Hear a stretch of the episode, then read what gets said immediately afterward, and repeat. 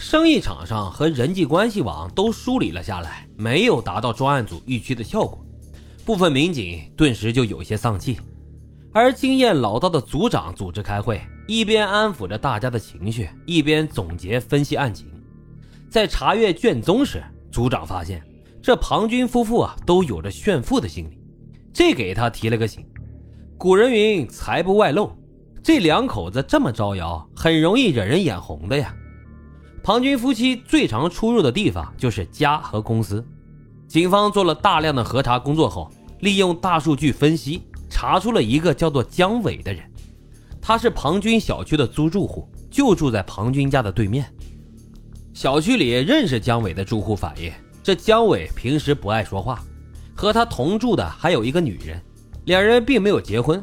但是却有一个一岁多的女儿，因为姜伟没有固定的工作，平日里啊靠做些小生意来维持生计。夏天呢，一边在小区门口卖水果，冬天就推着小车卖夜宵。警方之所以怀疑上姜伟，是因为他曾经有过盗窃前科。当民警敲开姜伟的家门时，发现他没在。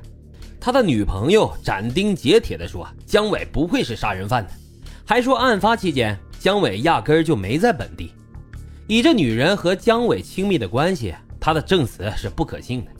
民警让他提供第三方证据和证人，他又拿不出来。两天后，姜伟在小区门口被蹲守的民警抓获，被带回了公安局问话。这姜伟先是摆出了一副受委屈的样子，还扬言要投诉民警。警察呢，详细的询问了庞军一家被害时他的行踪，他的脸色顿时就变了。支支吾吾的讲了经过，可以说是漏洞百出。民警当场抽取了姜伟的血液和梁连凤、小芳体内的精液进行了 DNA 比对，确认他是凶手之一。面对如山的铁证，这姜伟知道是难逃法网，只得老实交代。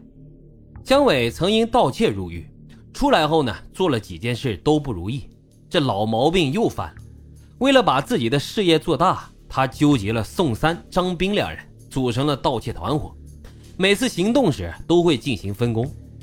姜伟的小商贩身份不过是用来掩人耳目的，也是他打探目标的一个方式。他刻意在案发小区租房子，是因为这里呀是富人区。在这样的背景下，庞军夫妻就进入了姜伟的视野。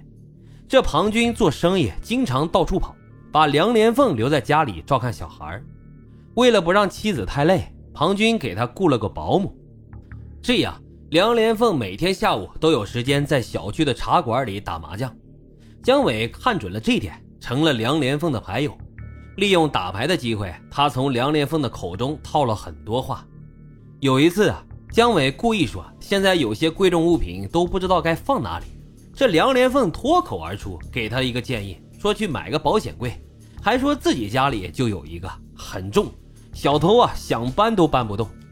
说者无意，听者有心。有一次打完牌，这梁连凤不小心把钥匙就落在了麻将桌的抽屉里。姜伟抓住了这个转瞬即逝的机会，飞跑出去，立马就配了一套，再跑回来将钥匙又放进了抽屉。麻将馆的老板问他进进出出干什么，他说自己烟忘记拿了。就这样，一切做的是神不知鬼不觉。有了钥匙，这姜伟团伙就开始了筹备。几个月后，他们决定动手。在这天深夜，姜伟用钥匙打开了庞军的家门，带着宋三、张斌侧身闪入。到了卧室，姜伟用刀逼着庞军打开保险柜。这庞军在反抗中被他们直接用刀给捅死了。随后，暴徒们逼着梁连凤说出了保险柜的密码，却在拿到钱财之后，仍旧没有放过他。把他绑在了床上，由张兵奸杀了他。女儿小芳被声音吵醒，迷迷糊糊的就过来找爸爸妈妈，被姜伟、宋三轮奸。这一切都在黑暗中进行。落网后的姜伟交代，他原本是不打算杀小芳的，可他们完事之后到客厅去清理痕迹时，小芳走出来喊了他一声“姜叔叔”。这姜伟见小芳认出了自己，于是就残忍的杀害了他。之后。他们又掐晕了哭泣的小虎，拿了保险柜里的东西就要离开。走之前呢，张斌再三的问姜伟：“小虎到底认不认识他？”姜伟说：“应该不认识，使得小虎啊最终保住了一条命。他们逃离现场时忘了关门，这小虎才能从家里跑出来，被张老太给发现。作案前的一天，姜伟就以办事为由对女朋友说自己要出去几天，所以女朋友啊说他案发时并不在现场。